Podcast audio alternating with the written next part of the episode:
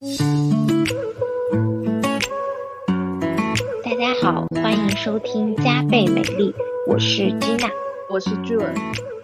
加倍美丽是一档由在美和健康这个主题上参与投资近十亿的消费投资人 Gina 和做消费品 FA 七年的 June 一起主持的关于美丽与健康的一档播客节目，邀请身边优秀的创业者、投资人、行业专家，旨在给关注美丽健康的朋友和相关从业者提供一个真诚的分享平台和真正有资本力量、社群力量的节目。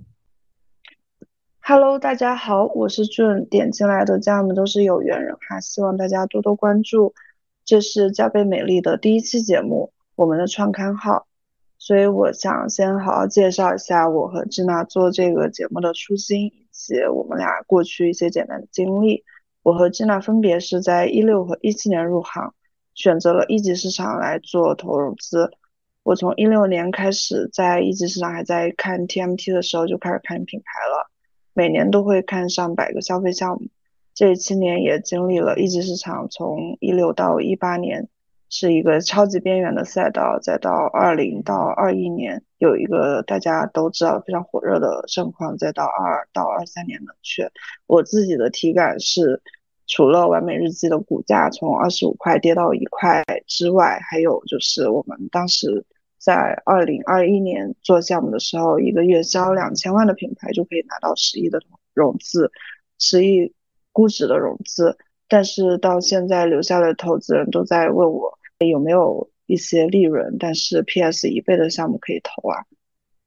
但在这个这个很艰难的情况，我在上半年也 close 两个品牌项目哈。作为一个交易员，我其实蛮多感触，但是没有动摇过。相信中国作为全球第二大美妆零售市场，还会有更多传奇品牌的机会吧。之后我的 source 范围也会从国内品牌拓展到海外，资金来源也会从国内基金拓展到海外基金，想寻找一些来自中国的全球品牌的机会。我这就是我想做这个播客的目的吧，也希望通过这个渠道沉淀下来一些。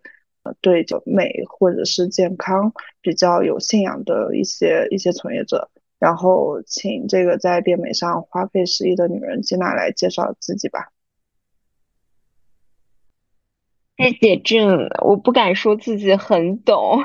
只是说我其实现在入行大概六年的时间，然后回顾这六年，确实发现自己在美和健康这。两个领域里面看的是最多的，然后参与的投资的也是最多的。然后我自己本身是一七年的时候，呃，本科毕业，然后入行。其实我最开始也是从 FA 这个角色做起，但我当时可能在一个比较偏后期的 FA，然后做一些呃，就是并购啊，然后或者是 Pre IPO 的这种融资。所以当时的因为是小朋友嘛，当时的角色其实更像一个。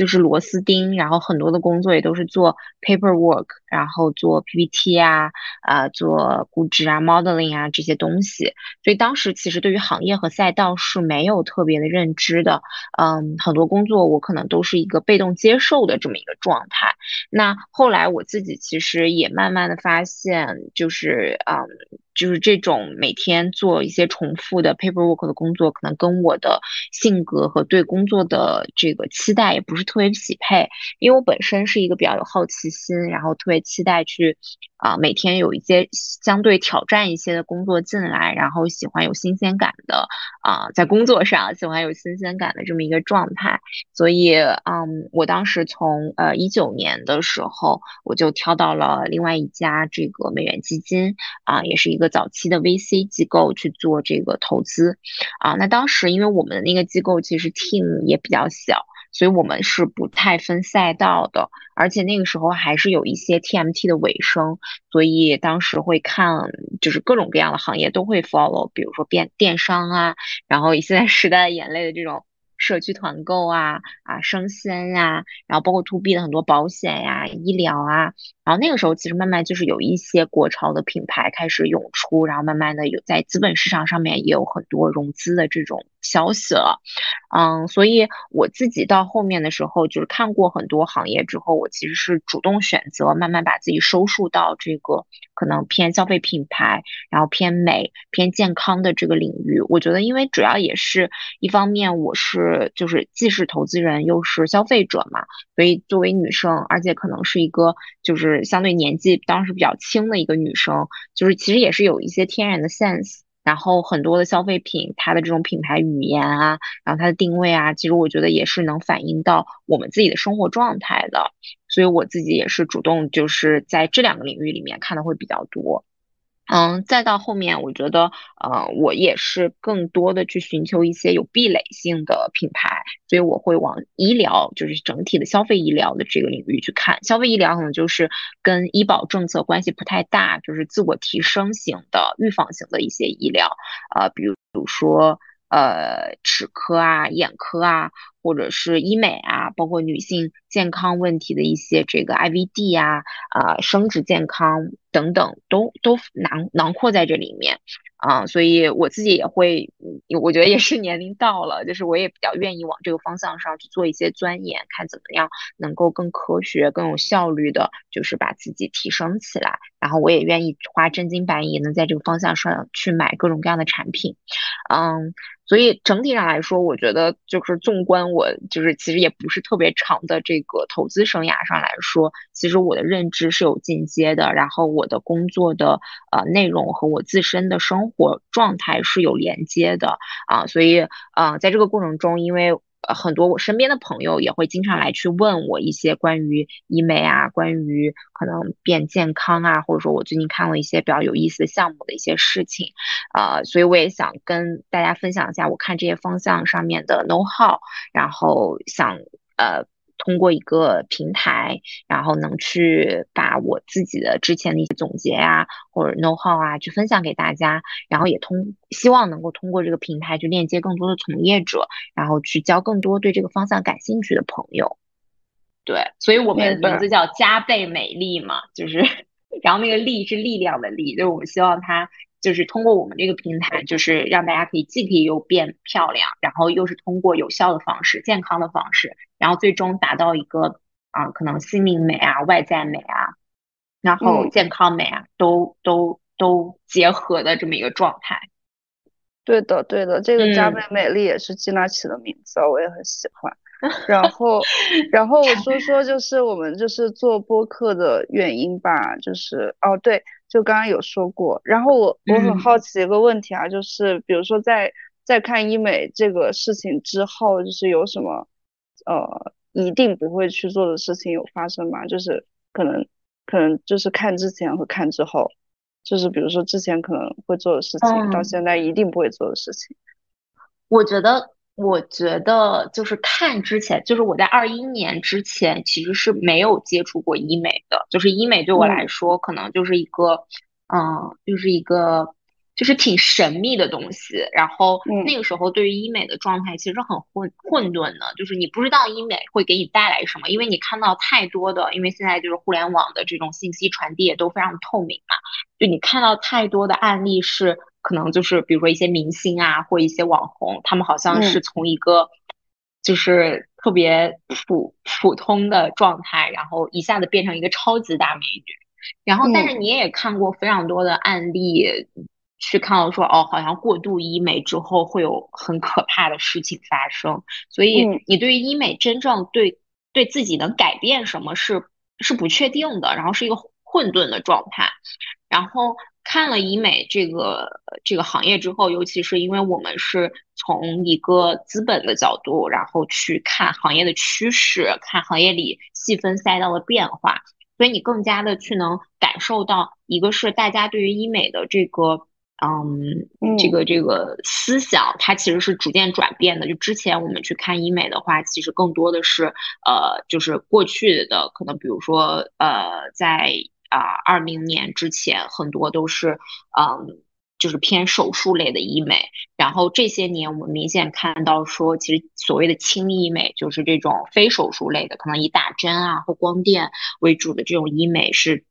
占比超过百分之五十的，而且每年的增长都是百分之三十左右的增长，是一个极其快速增长的赛道。然后另外一个角度上来说，嗯。你你就发现，其实在这里面，大家更多的在意的是它的效率和它对于我日常维养的这么一个状态。就是我并不期待我通过做医美是让我大刀阔斧的去改变我的轮廓、改变我的骨骼、改变我的就是这种很很很大块的东西，而是希望它是一个啊更渐进型的，然后。让我维持在一个更好的状态，把我提高到我嗯可能能够达到的天花板的这个状态的这么一个一个方式。所以在这个过程中，我觉得就是对我来说最大的一个变化是，呃，也不能说变化，就最大一个 know how 是，我觉得我树立了一个正确的变美的观念，就是我把医美当做一个更。啊，可能更偏高阶和更有效率的护肤方式，因为我们知道有非常多的贵妇品牌，然后它可能卖着成千上万的啊水乳、面霜，然后它能够达到的效果，可能我通过一支呃水光针，或者我通过某种新型的这种注射材料，或者新型的呃这个光电的设备，我可以。更在更短的时间内达到这个效果，所以对我来说，我觉得我也是不停的去跟我身边的朋友去，嗯，去去不能说宣扬，就是去去介绍这种观点。就我认为医美是一个更高阶的护肤方式，然后我们是要让它。变得更有效率、更科学，然后在风险可控的情况下面，啊，我们是一个保持自己在一个相当好的状态的这么一个方式，而不是说去啊大刀大刀阔斧的改变自己的人生状态啊等等的，或者外貌啊这些。对，明白明白。我其实觉得我是有我的转变是说，就是不再用贵价的护肤品，再到说现在想要把。医美作为一个常规的一个，嗯，护理或者是说就是一个手段吧。然后，但现在就觉得这个理解门槛还挺高的，就是就是乱花渐意渐欲迷人眼啊，就是这个博主说的和这个医生说的，就是就是该听谁的。所以还是在我觉得这个事情就是一个高高客单，然后高理解力吧的一个一个事儿，对。对，我觉得确实就是还是对，就像你说的，乱花渐欲迷人眼，就是确实有非常多的这个信息在互联网上面，而且本身这其实是有一个理解门槛的一个东西，所以更需要可能更更真诚的这种，比如说分享啊，或者说一些知识传播的渠道去帮助大家啊，让让大家有一个更呃健康的这种意识。是的，是的，反正我们节目也没有任何的这个利益，就是在在 后面啊，就是大家可以放心使用。对，我们就是因为两个人就是就是比较臭美，对，比较臭美，再加上每天看一，就是我觉得还是挺挺，就是能接触到一些就是比较怎么说，也不是说一线吧，只能说是比较前端的一些信息。对。所以，就是我们做这个节目跟我们的工作是完全就是可以匹配在一起的，所以也也也比较顺畅。是的，是的。然后啊，说到做这个播客的原因，我自己其实在做的事情就是创业陪跑嘛。然后主要是做的是就是品牌，对，嗯。然后说白了就是帮帮客户融钱。但除了找钱之外呢，就是很多客户他不知道，就是下就是他下一轮要达到什么状态，然后需要把这个钱怎么花，然后还要去帮他找就是各种的 agency，找甚至帮他们找就是品牌设计的工作室，然后找供应链，然后找找人才。之前的链接就是我觉得还是比较低效，就是一对一的，然后现在就是希望建立一个社群吧，因为其实之后也打算长期的就是处在这个美美建领域。然后帮助行业内的人更更高效率的链接，就比如说帮帮资本链接优质标的，帮企业链接优质的供应商，帮客户链接渠道，帮渠道链接消费者，然后最重要的是帮消费者更聪明的花钱，更理性的变美。对，这这是我想想做这些事情的目的哦。嗯，而且主要是我觉得就是就是我跟 Jim 都是属于那种偏懒人类型的。所以就是我们俩怎么是懒人了？就是就是虽然我们我们俩很臭美，但是你要让我们就是就是是有限度的臭美是吧？就是如果让我们服美丽的话，我可能就是就是 先百为敬。对，至少你还是每天化妆的哈。我没有，我最近真的就是超级白了，就是我自从那个哦，我要提到第一个变美术式，就是纹眉。纹了眉之后，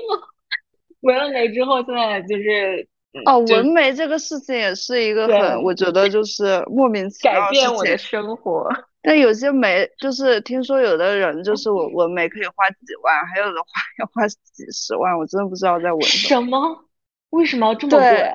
对，就是贵妇纹眉啊，就是几万起啊，就是给你找一个非常。其实它其实就是跟纹身一样，就有点像一个艺术，因为就是都在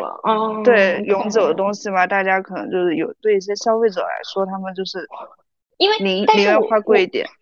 但是我觉得就是贵妇这个群体，就是真就真的是非常非常有钱的这些这些女性群体，她们其实，在。在美丽这个赛道上，因为我之前也会看一些就是渠道嘛，就是偏医院啊这些，会跟医生去交流，他们都会提到这种贵妇群体，他们其实更多的是这种心灵陪伴，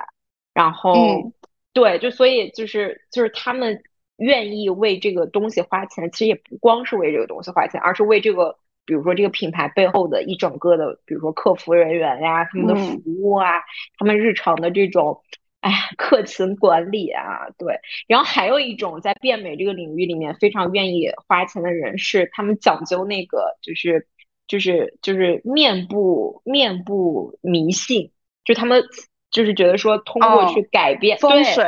对面部风水，对这个也是一个一个就是高消费的点。我之前有也有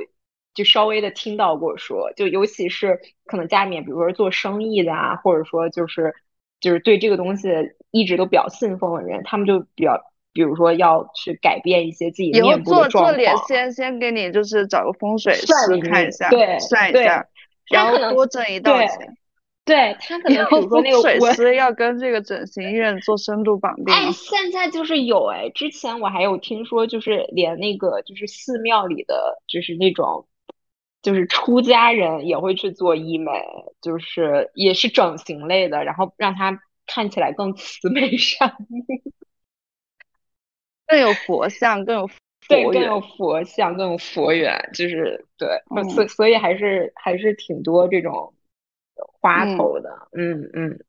明白。然后反正就是就是拉回来，就是就是所以就是在在就是我觉得我们俩来做这个事情，可能就是还是说。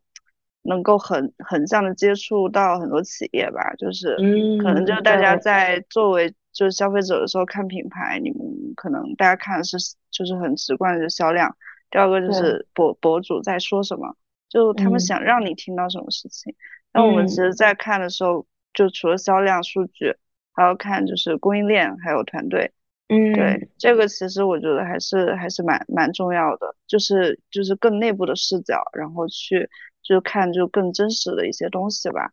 对对对，而且其实这几年我觉得，嗯，整个的就是所谓的国潮品牌，然后跟美和健康相关的这些品牌，其实也都是有，呃，有经历过周期。可能最开始的，只要去说我是，呃，我是国产品牌，然后大家会对他觉得说，哦，那你可能就是便宜货。然后你的供应链就是大通货，没有什么自己的专利，没有自己的核心原料。到今天，我觉得经历过疫情的三年，包括就是中国这种竞争的极度卷的市场之后，其实我们也慢慢发现。嗯，有非常多的品牌人，他们愿意在呃原料端，愿意在自己的配方，呃，乃至于包材，包括整个品牌的这个视觉上面去做非常多的努力。然后我们现在整个的就是呃国产品牌，其实也涌现出非常多，嗯，就是上所谓的上档次的，对这些这些新的产品，然后他们的定位啊，然后人群呀，其实也是呃。我觉得是越来越细分，对，所以，嗯，其实他们也挺需要，就是，嗯，一些这个更更真诚和更垂直的这种平台去做一些发声。对我也特别希望说，以后我们的这个播客可以去，啊，去去经过我们筛选的，去邀请这些我我们喜欢的品牌，然后真正在做，呃，实事儿的这些品牌，然后让大家去知道他们在做什么。对，然后，嗯，包括我们可以一起去讨论一下这个，嗯，他们的发展方向呀，然后他们的定位啊。啊，整个的这个发展的路路径啊，故事啊，我觉得啊也是挺有意思的一件事情。对，其实我觉得就是做做这个 FA 几年，我觉得最大的乐趣，为什么坚持下来，就每天听就创始人说他们的创业故事，还是蛮有意思的。对对对对对，就有一些，就是你发现有一些品牌确实是。嗯，就是有积淀，然后可能慢慢做起来。有些品牌可能就是很会使巧劲儿，然后就是抓住某一个风口，然后在后面再做扩张。但总体看下来，还是一个努，就是方向比努力更重要的一个事儿。创业永远是这样子。对对对对，选择比努力，选择 选择比努力重要。对，嗯嗯，对。然后关于内容的规划，我们之后，呃。主要的大大主题就是帮助大家科学变美变健康，嗯，对，因为因为其实就是我们希望改变一个就是，呃，方就是信息的一个方式，就是比起被动接收的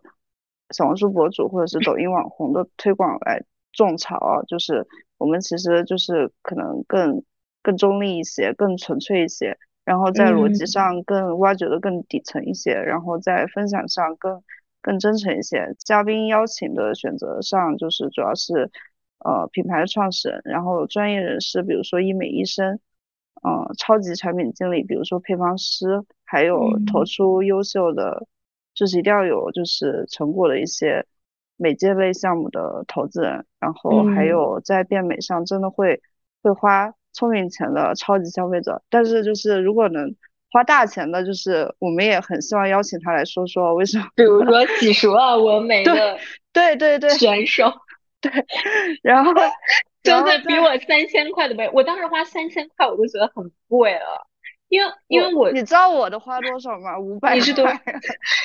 我因为我自己之前的心理价位其实也是五百块，因为因为像主要是因为就是在北京做的吧。嗯，对，就因为我们家那边也是小城市嘛，然后可能比如说我妈纹眉就是就是几百块啊，然后如果如果是那种朋友介绍，可能就是 还更便宜。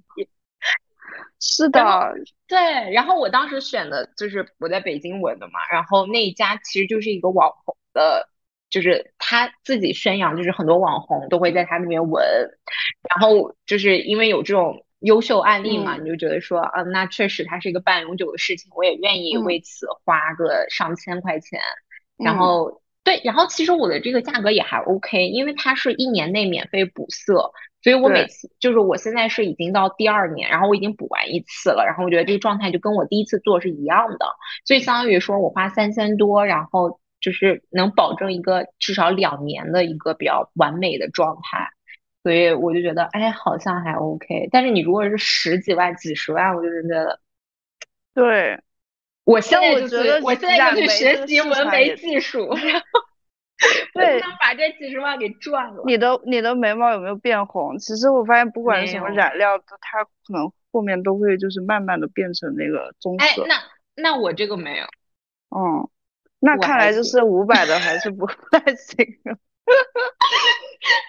下次来去北京做三千了，笑死！对，对，然后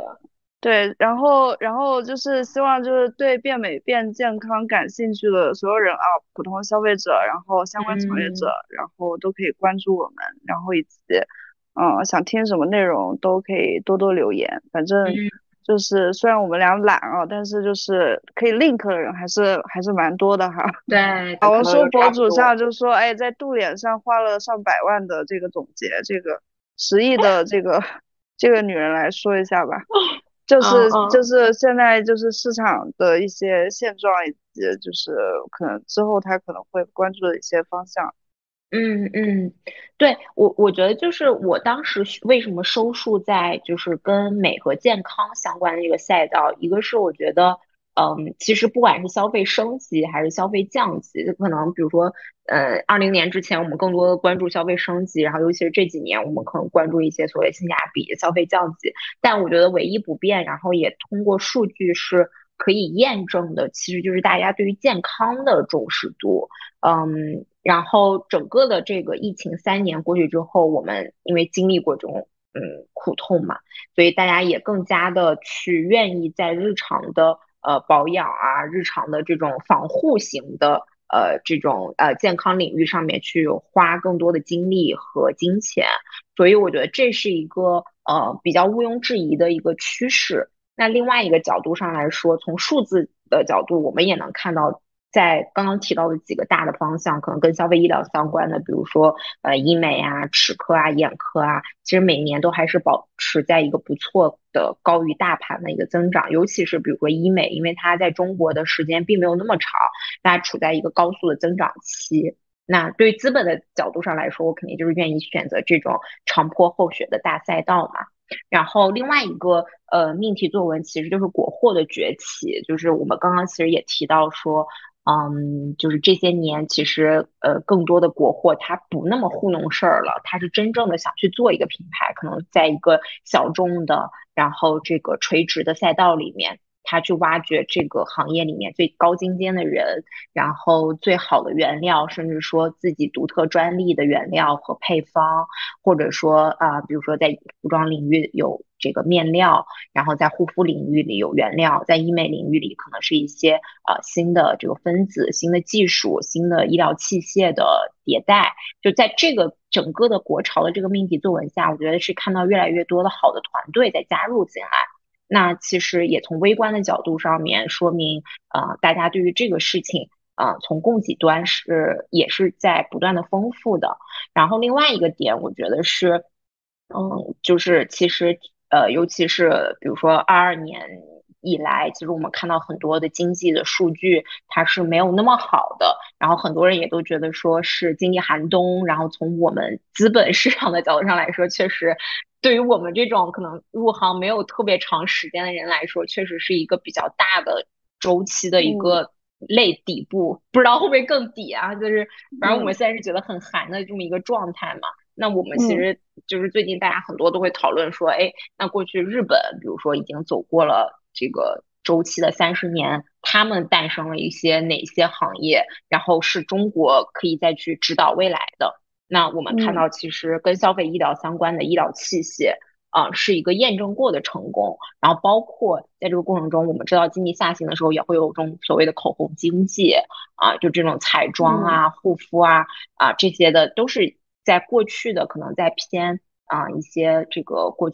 呃发达国家他们的经济寒冬里面诞生出来的一些品牌，都是在这个这样的状态里诞生出来的。所以我觉得也是。以史为鉴，就是这也是能让我们去说，哎，我现在还在继续看这些行业，继续的想在这个行业里面去做更多的事情的一个原因。然后从我觉得从消费者的角度，刚刚说的都是偏资本嘛，就是偏偏供给、偏资本、偏经济周期。但是从消费者的角度，我觉得就是大家现在的就是每年这个毕业是吧，大几千万的大学生，然后大家的国民教育其实。在很短的时间内，我们中国现在已经是一个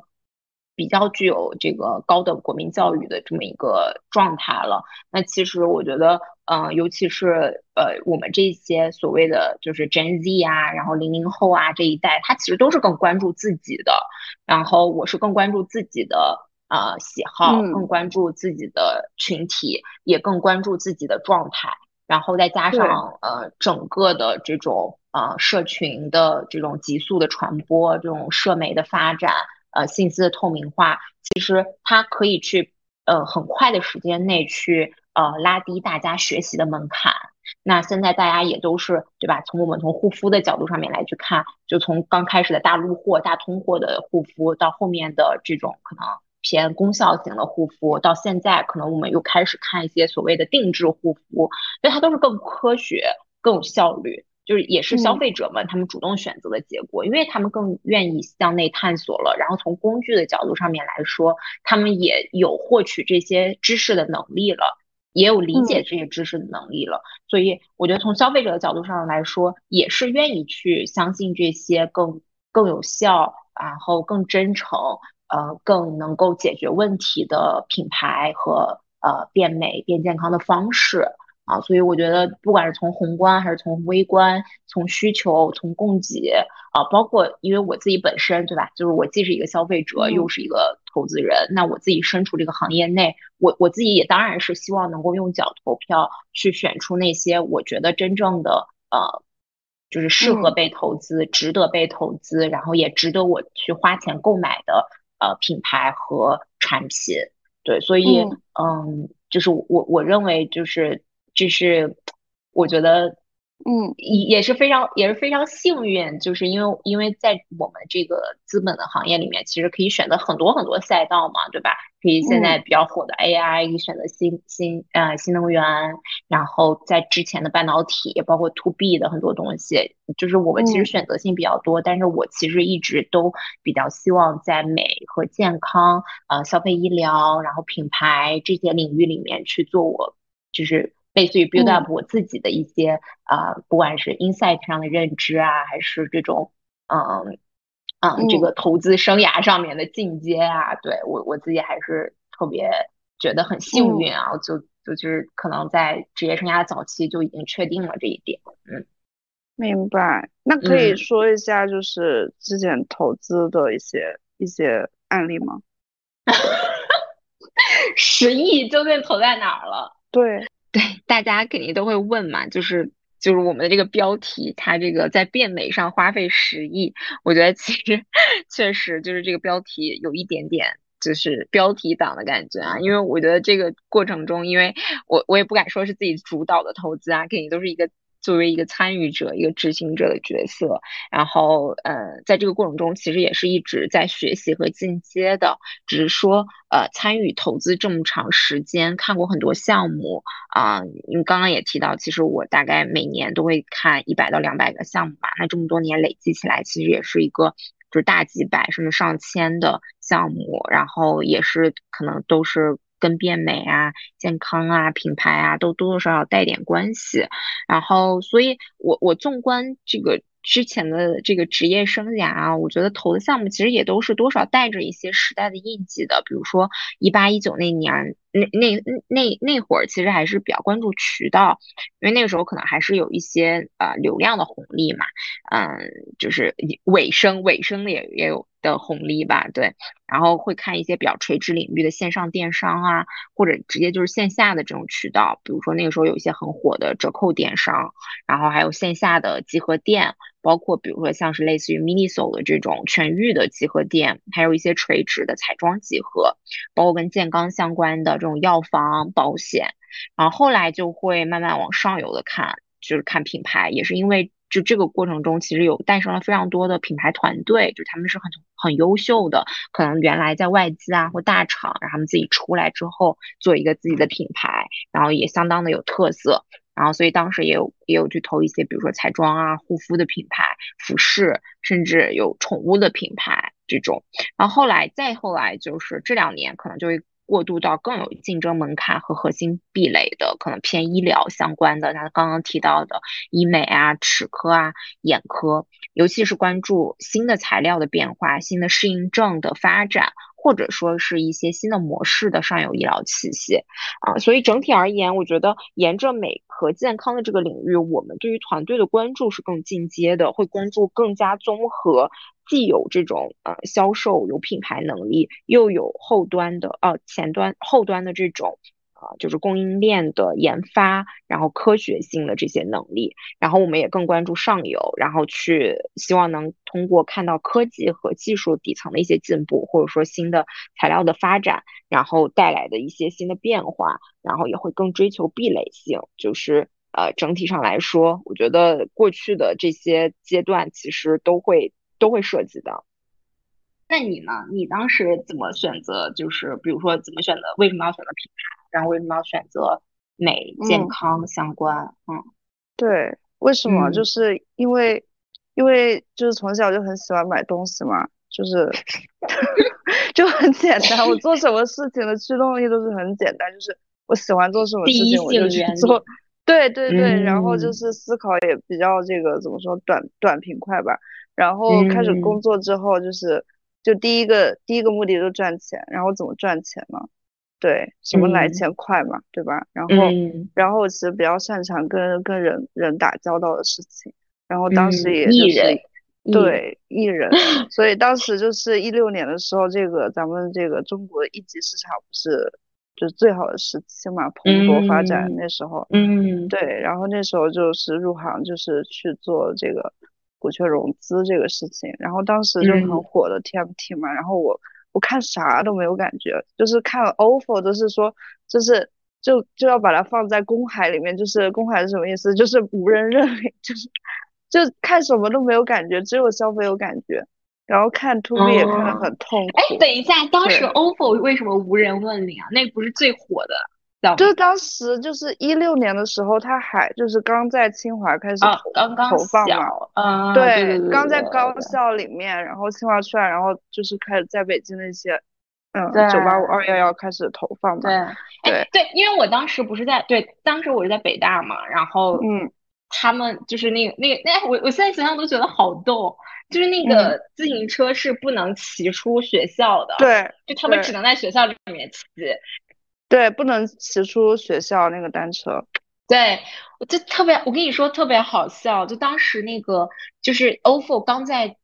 应该可能最刚开始是不是就是在北大、清华啊，可能都没有别的学校。对然，后他的那个 GPS，我我都不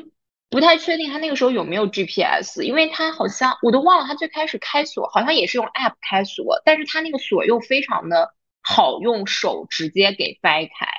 然后就当时我们的很多同学就是就是直接会用手把那个锁给就手动就不打开，扫码是吗？就不扫码，就手动打嗯，开。然后，然后，然后，因为它力气还不小呢。不是，它就是很好打开，它那个时候 bug 巨多。然后后来嗯，的时，然后他不是不能挤出学校吗？就是对，他的他的 GPS 就不行，然后他的解决方案是雇人在学校的各个大门把守，好吧。真的很离谱。就是我就记得当时就是北大那个，因为北大有好，多清华有很多门嘛，然后北大也是特别多门，而且有很多小门儿，就是比如说我们去校医院也是从一个小门儿走，然后他嗯就要布很多的那种人嗯，在那个那各个门上面都拉一把椅子，然后穿一个 OFO 的那种文化嗯，衫儿、那种马甲，然后在那儿看着说：“哎，同学，这个车不能骑出去，在这儿就得停了。”不过对很快，对，对，不过就是很快就，很粗放那个那个时候，就是这个项目，就是都无人，就是就那时候最火的是，我想一想，最火的都是些莫名其妙的什么什么 B to B，什么什么嗯对，然后还有 SaaS，然后嗯。对那时候连连 AI 什么这种东西都是可能一七年后来才才冒出来。对，嗯，然后，那时候就是开始看看一些，现在也不说名字了，反正就觉得错过很可惜，就是就人家现在都是几十亿销售额的公司了，那时候就是因为不火嘛，只是聊完，然后其实也没有更更深入的接触，嗯对，嗯。然后后来就是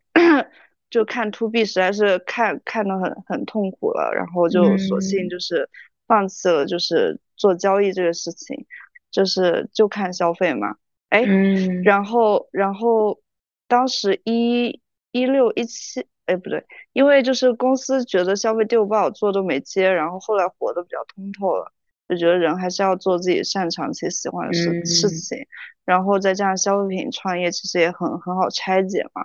然后嗯我一般就看这个三三个产品力、品牌力和销售力，然后嗯在在在快消品和慢消品里面，就是选择看快消。然后在快消嗯品里面的话，就是这三个板块做的最强的都是美妆客户的创业者，因为这个这个行业基本上是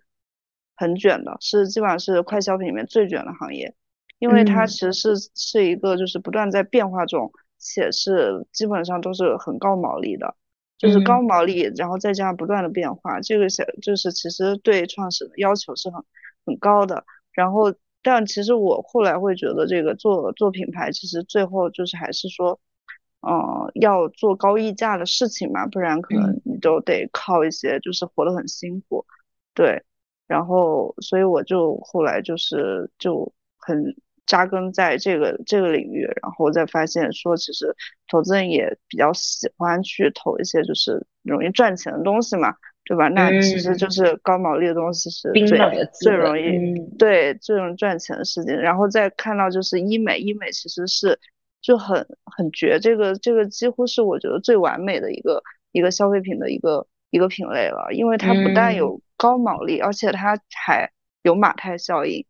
嗯，对，它还不是变化的，它不是跟快消品那种，它它没有变化。对对，就是哪哪里来的这种毒品生意？然后。就是毒品，我跟你说，我们在我在写那个 IC 报告的时候，然后我就说，我我们那个就是就是要投的是上瘾的东西嘛，嗯，对，酒是上瘾的，游戏是上瘾的，然后对。毒品，但毒品不能投嘛，毒品不能碰，而且有一些基金，就我们其实是已经都比较就是比较宽泛的基金了，我的上一家老东家。就是因为我们有一个 LP 是是就是类似于天主教的一个一个那个美元的一个出资人，然后他们其实就要求我们不能投这种就是上瘾性的，包括游戏也不能投，包括烟也不能投，就因为之前更早之前其实还有还有那个以 Relax 为代表那那波电子烟嘛，对对，就是那个也不能投，就是因为。可能就是有他们自己的一些宗教信仰在嘛，对。然后包括他们之前就是他们也出资过其他的基金，然后那个基金也不能投，比如说就是有一些新药研发，然后它的副作用可能比如说是不孕不育，或者说有流产风险的一些副作用的新药研发，然后那种的也不能投。对，就是还是还是挺多基金的选择还是很有很有信仰的，但是。我就遇到就。是很多人民币基金，他就我问他投什么黄赌毒，就是不上瘾都不投。对，因为上瘾的是最好的生意，从资本的角度上来说啊，就是嗯，因为你相当于就是说你复购特别特别高嘛，就是所以这是为什么？就当时我在写 IC memo 的时候，我就说，因为变美是一个就是。男女老少都希望变美，然后但变美的捷径是什么？变美的捷径就是医美。对，然后这是一个高上瘾的，对高上瘾的赛道，所以就是我为什么要看？不啦不啦不啦。其实还是说要大家有对，就总结下来还是说人们就是对什么事情很难，他就特别想达到，比如说变美，人性嘛，人性对，想要长生不老。想要变强，想要变持久，就是这些都是 都是很难，但是大家都很想去做。就是这种越难的事情，就是就能产生越高的这个附加值和和毛利。对对对，所以所以就就是可能就是衣食住行，不是说它不好啊，就是我觉得基础民生这个事情，就是大家可能不是认的是品牌，他们可能供应链可能更能赚到钱。嗯嗯，可能就是供应链出身，就是做所谓的，就是也不叫，可能叫牌子，他可能就是在一个区域做，就就能够，就是说，就就能够赚钱。对对对，但这种事情就是更更稳嘛，但就每个人选择不一样。就是像我觉得就是在医美领域的创业者，现在可能。就大家可能就是是产品比较出众啊，就我觉得可能下一代创业者希望就是能看到一些就是能够把产品和和这个品牌都做的比较比较好的人。对对对对，我们也是这个这个逻辑和策略。对，嗯嗯，好呀好呀，然后然后看了，反正看了就是这么多项目之后，就是我觉得就是。就是在在消费的这个选择和变化上，我觉得反而会就是更更克制了，就是不太不太买所谓的这个叫什么表表皮上的这些这些护肤，但是我觉得彩妆还是会会买的，因为它毕竟是一个潮流逻辑嘛。嗯。对，但就是买回来就觉得，哎，这个手手手好。又不化妆，对，又好难动起来，因为就是懒，在懒和美之间变，就是选择了懒，然后就是期待一些就是很难，就是改变的彩妆东西。又不能半永久在脸上。现在都很多可以半永久啊，半永久那个什么唇唇唇色，就是现在有那种你知道吗？就美唇，就是让你的嘴巴变得更那就失。去了就是颜色的意义了，就是一定要多姿多彩。对对对对，所以我觉得下面嗯彩妆其实我其实蛮看好的，因为它其实就嗯很匹配现在的这个渠道逻辑，因为可视化嗯嘛，对，对，就可能就然后更偏潮流，对吧？就是可能不同的，而且现在可能大家也都更加细分，就以前是什么通勤装，就是一招吃天下，然后现在就是嗯各种什么宴会装、party 装、女团装，然后什么清纯小嗯白花装，然后什么老娘最牛最屌妆 什么之类，就每天打开美妆博主，他们都可以什么就是取一看就是这个小小红书刷了不少。还有抖音，抖音，抖音也是，对，就不停的给你推各种各样的品，各种各样匹配不同的妆容，嗯，对，然后最近还发现有很多这个长生不老的这种，就是想要做就是这个延长寿命的这种项目出来，没错，没错，挺挺有意思的。，非常多，对，因为现在口服类的这种也是就是这两年的一个就是增长极快，几乎我觉得是不管是在抖音渠道还是在那个天猫渠道，都是算是增长排的比较靠前的一个类目，就是口服的各类的嗯保健品或者是食品，就是有保健功能的食品，对。看来就是全民老老龄化，就是有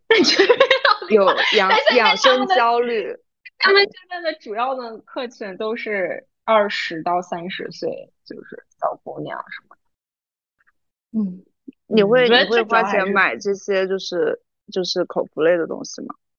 我我其实我我这两年确实有一个变化，是我我真的开始花钱买了。买红豆薏米水呃，之类的对对对对，哦，对，我不是跟你说，我就是今年觉醒了这种就是中医养生的这种就是嗯知识嘛，就是也不说知识，就觉醒了这种意识。然后，然后我会我我六幺八的时候就下单了那个就是艾灸仪，然后还有那个梳头的那种就是按摩梳，就是按穴嗯位的那种梳子，然后还嗯买了那个红豆薏米水。然后我就还就是订阅了一些就是比如说跟中医相关的账号，嗯然后就是每天都是在学习各种中医知识，而且其实就是最近就是很火啊！你看最近我不知道你的小红书有没有，我的小红书就疯狂给我推送，一个是三伏天减肥，一个是那个夏嗯天晒背，夏天晒你没有晒推背上还是晒被子？晒 back，哦，晒就是晒你的背。嗯，因为他们就说，就现在这个夏天的这个太阳就是阳气最足的时候，然后有很多，吸收阳气，你就是对对对对对，不是因为我们现在现代人就是总是呃就是病的都不轻嘛，就是而且病的都很相似，就比如说因为我们老是熬夜，然后压力大，然后吃的不健康，所以都会比较，比如说有那个什么脾虚，然后比如说有那个寒气比较重，尤其是女生湿气比较重。然后就是通过晒背，因为阳气比较足，然后背后反正就是那个就是整个的那个穴位啊，然后吸收阳气的那个能力会比较强，然后通过晒背，然后来去就是排湿排寒，然后就真的嗯很多小红书就已经开始在晒了，哎，就是我看他们都就是我觉得他们是不是为了晒背，他们是为了晒 他们的背，好吧？不是不是，我还看到有一个人说通过晒背减了八斤，两天。天呐，行吧，这个是到了我这个听不懂的这个程度了啊。对，我们之后也可以就是做一期关于我特别特别想邀请一些中医老师傅或者是中医那种就是行内人，给我们讲一讲这方面的东西。我特别特别特别，我我现在是特别特别感兴趣这块儿，这块儿目前还是算是我的知识盲区。对，为什么突然就是要开始关注中医？我不知道哎，我我觉得是不是就到年纪了。根植在这种对血脉里的这种中国人的养生意识，嗯，然后对我我们刚刚不是在聊那个口服，就拉回来说聊口服嘛，然后对，就就是从去年到今年最火的就是那个口服胶原蛋白、胶原蛋白肽，然后我其实也有买。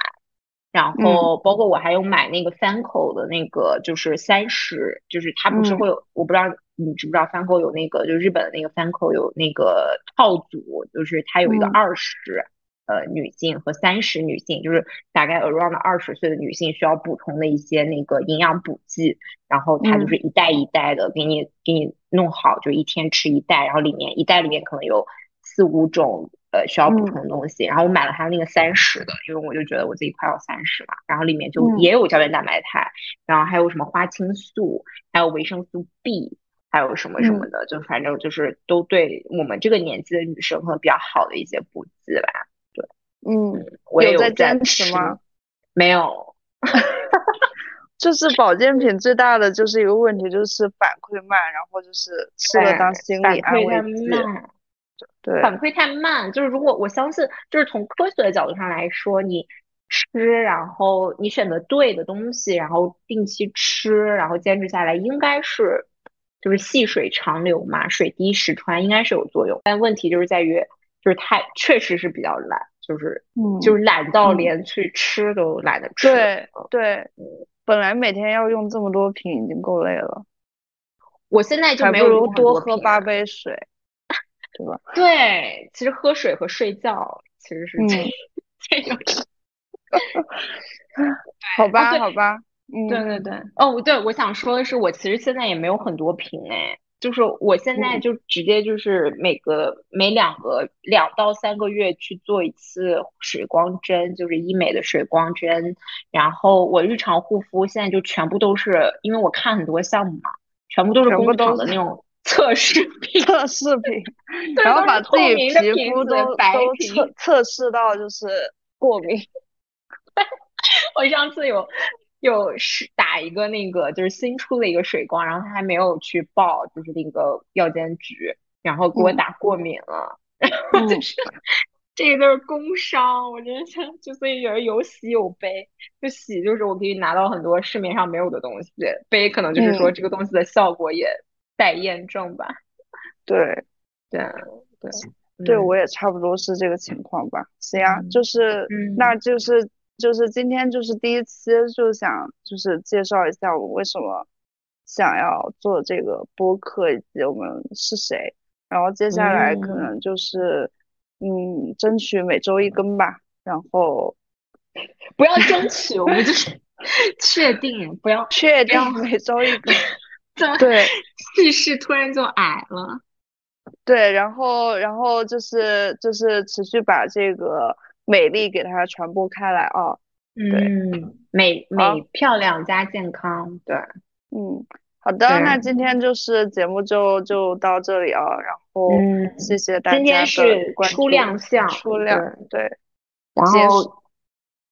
对，然后希望之后那个。就是我们可以真的用这个真诚的平台去跟大家分享，呃，美和健康的各种知识、品牌，然后能从消费者、从投资人、从品牌、从 agency、从从业人的角度上面，一直一起去，嗯，跟大家一起讨论这个美业的发展和我们自己的这个生活状态的提升。嗯，好的，谢谢大家，拜拜，谢谢，拜拜。